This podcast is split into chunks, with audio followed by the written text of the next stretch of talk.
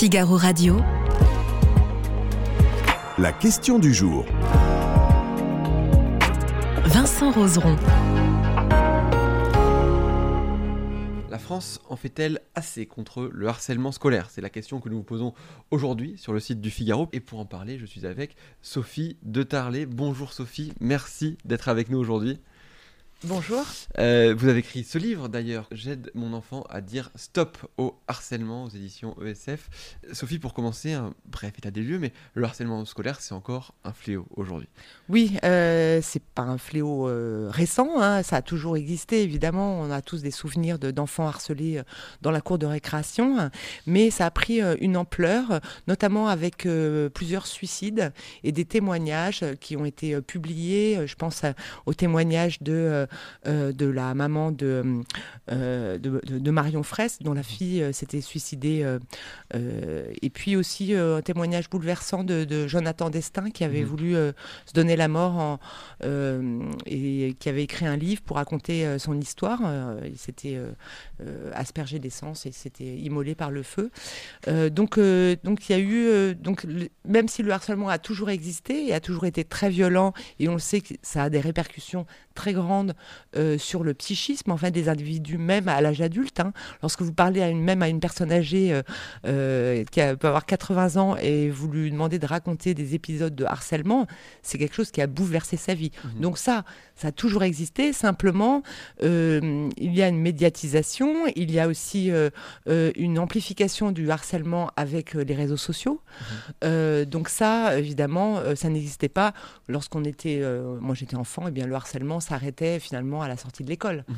Euh, une fois qu'on était chez soi, on était, plus, on était en sécurité. Aujourd'hui, euh, eh bien, le harcèlement euh, se poursuit dans sa poche mhm. avec le téléphone.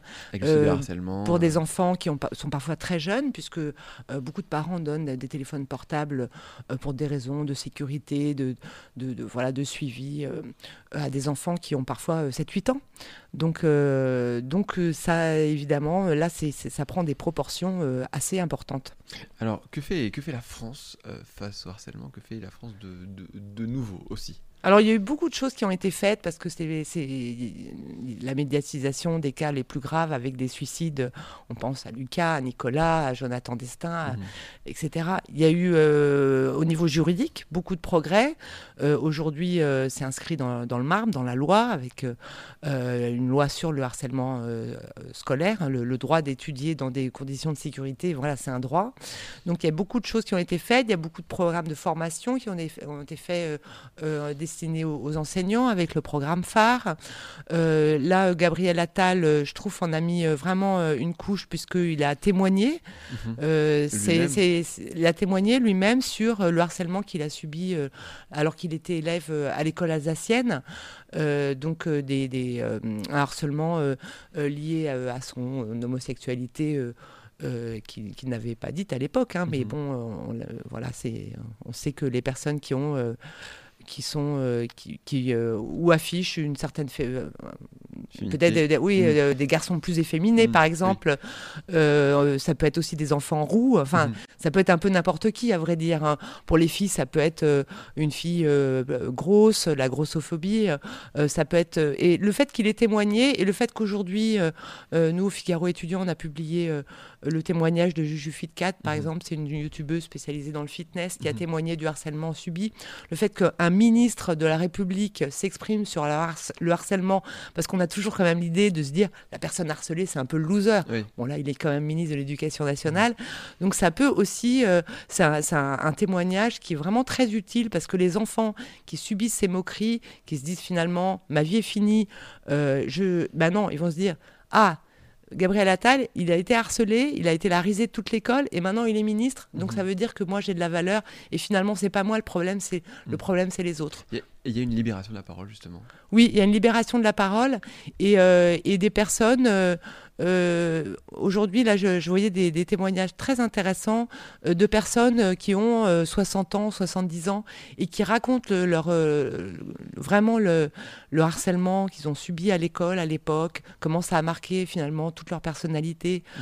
comment ça a provoqué des problèmes à, leur travail. Parce qu'on sait que le harcèlement, ça ne s'arrête pas une fois le bac passé. Mmh. c'est que plus tard aussi, au travail, ça peut se poursuivre. donc c'est quelque chose euh, dont on prend conscience aujourd'hui et je trouve que c'est une bonne chose. Alors vous avez dit ce que faisait la France euh, en ce moment. Il y, a, aussi des nouveautés qui ont, qui ont été annoncées. Donc il y a des nouveautés, notamment un questionnaire euh, euh, d'auto-évaluation. Euh, et je trouve que c'est une très bonne chose. D'ailleurs, on en avait publié un, nous, au Figaro étudiant, ce, type de questionnaire, en partenariat avec un psychologue. Donc c'est une très bonne chose. Ça va nous permettre, ben, Gabriel Altal l'a rappelé, d'avoir des chiffres très précis, récents. Euh, surtout depuis euh, la, vraiment le, fait que tout le monde ait finalement accès à des réseaux sociaux, y compris très jeunes. Donc ça, c'est très intéressant. Euh, et puis, il y a des cours d'empathie, j'avais noté en 2024, un peu sur l'exemple de la Suède, mhm. pour améliorer l'ambiance dans les établissements scolaires. et puis, moi, ce qui m'a frappé, c'est aussi le fait que le ministre a annoncé qu'il y aurait des sanctions disciplinaires vis-à-vis de la rectrice, hein, euh, vis-à-vis des recteurs. Mhm. Et c'est la première fois qu'on parle euh, de sanctions disciplinaires vis-à-vis euh, des responsables hiérarchiques dans l'éducation nationale. Du, plus haut niveau du plus haut niveau. Hein. J'avoue que euh, parce que finalement c'est ça qui manque. Mhm. Il y, a un film qui sort cette semaine sur le l'affaire du harcèlement à France Télécom avec la vague de suicides qui s'en était suivie et le et finalement l'arrivée au tribunal du chef d'entreprise. Et est-ce qu'on va arriver là pour l'éducation nationale? Est-ce qu'on va euh, poursuivre les recteurs, poursuivre les chefs d'établissement scolaire? C'est la question qu'on peut se poser aujourd'hui. Euh, donc, euh, quelle est leur responsabilité?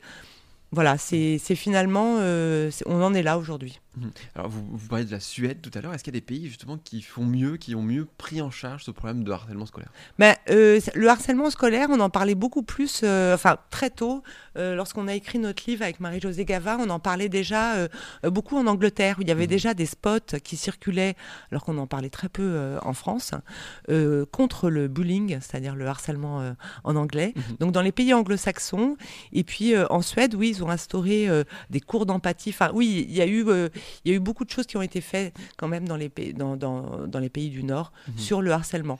Donc, euh, donc euh, oui, euh, je crois que c'est il y a eu des déplacements en Suède pour savoir comment ça se passait. Si c'est ah bon alors la Suède c'est pas la France, hein, mm. donc on va voir comment ça va se passer. Mais mm. mais oui c'est intéressant parce que de toute façon il y a la responsabilité quand même du, de l'école de mm-hmm. qui est une bonne ambiance quand on arrive. Je sais pas moi quand j'arrive au Figaro je me sens bien. Euh, euh, voilà on, est donc il y, a quand même euh, une bonne ambiance pour travailler pour être que il n'y ait pas de problème entre entre des salariés mais qu'il n'y ait pas de problème entre des élèves. Mm-hmm. Je pense qu'il y a un effort fait par le chef d'établissement, euh, l'enseignement catholique et aussi... Parce que j'ai envie de dire, tous les établissements sont touchés, quel que soit. Il n'y a, pas de distinction publique. Il n'y a pas de distinction publique, privée. Euh, on sait qu'il y a beaucoup plus, par exemple, de, harcèlement dans les internats. Mmh. Euh, donc, tout le monde est touché. parce que beaucoup de parents se disent je vais le mettre dans le privé parce qu'au moins il sera tranquille, mmh. il y, a moins de problèmes de sécurité. Oui, mais le harcèlement, ça vraiment, ça touche tout le monde. Mmh. Donc, euh, je pense que, j'espère que, voilà, déjà de passer une journée à en parler, moi je trouve ça bien. Euh, que les, professeurs euh, soient conscients des, problèmes, les parents, que les enfants nous entendent, qu'ils aient envie d'en parler, qu'ils puissent en parler et surtout qu'on les entende. Mmh. Parce que c'est ça, en fait. Ils se disent, je ne vais pas en parler parce que de toute façon, il ne va mmh. rien se passer. Donc là, quand il y a j'ai envie de dire aux enfants, allez en parler parce qu'il va se passer quelque chose. Mmh. Quel, quel, conseil, vous qui avez, vous, qui avez écrit euh, euh, ce livre, je le disais tout à l'heure, j'aide mon enfant à dire stop au harcèlement, quel conseil vous donnerez à la fois aux parents et aux enfants? Bah, Disons qu'il hum, ne faut pas... La tentation du parent, et on le voit dans certains faits divers, c'est de d'agir à la place de l'enfant. On voit des parents qui débarquent dans l'école, qui veulent casser la figure de l'enfant harceleur. Euh, on a vu, euh, j'ai encore vu un fait divers où il y a un père qui, euh, qui a voulu défendre sa fille, il a été poignardé, enfin des choses. Alors c'est les faits divers bien mmh. sûr, et ça se passe pas tout le temps comme ça. Mais beaucoup de parents angoissés à l'idée que leur enfant euh, euh, se suicide, euh, parce qu'on en parle beaucoup, finissent par débarquer dans les écoles et, faire justice eux-mêmes. Mmh. Donc moi, je dis aux, aux parents, non, ne faites pas justice vous-même, n'agissez pas à la place de votre enfant. il a aussi son mot à dire. C'est à lui encouragez-le à aller parler. Dites-lui, va parler à la à euh, l'infirmière, etc. Vous, bien sûr, vous pouvez prendre rendez-vous, mais j'ai envie de dire, ne faites pas trop à la place de l'enfant non mhm. plus. Parce que c'est quand même, euh, nous on avait vu des psychologues, etc. C'est pas forcément positif de tout faire à la place de l'enfant. Il mhm. faut essayer aussi quand même de l'armer pour euh, et de d'avoir des forces pour se défendre. On avait parlé aussi d'une mesure à la base quand on a l'habitude qu'un élève harcelé quitte l'établissement, euh, il y a maintenant des choses qui sont mises en place pour que ce soit le harceleur qui soit euh, exclu de l'établissement. Oui, il y a eu des mesures pour euh, exclure. on voit des mesures aussi même judiciaires, hein, mmh. puisque il y a des enfants qui sont allés au tribunal. Alors ils ne sont pas toujours euh, condamnés parce que c'est assez difficile, on l'a vu dans l'affaire euh, des quatre garçons qui ont été au tribunal, c'est difficile de faire toujours le lien entre un harcèlement et la mort d'un enfant. Mhm. il faut qu'il y ait des preuves. donc c'est... par contre, je trouve que c'était une bonne mesure de se dire l'enfant peut être exclu de l'école. Ça, mhm. c'est une mesure simple rapide euh, que l'établissement peut mettre en œuvre. Mmh. Et j'ai envie de dire, il faut aussi euh, que le chef d'établissement lui donne aussi euh, le, plus de responsabilité. C'est finalement, il est le premier, la première personne, l'enseignant, le CPE et le chef d'établissement, sans aller jusqu'au ministère dès qu'il y a un problème de harcèlement, il a la première personne à pouvoir agir. Mmh.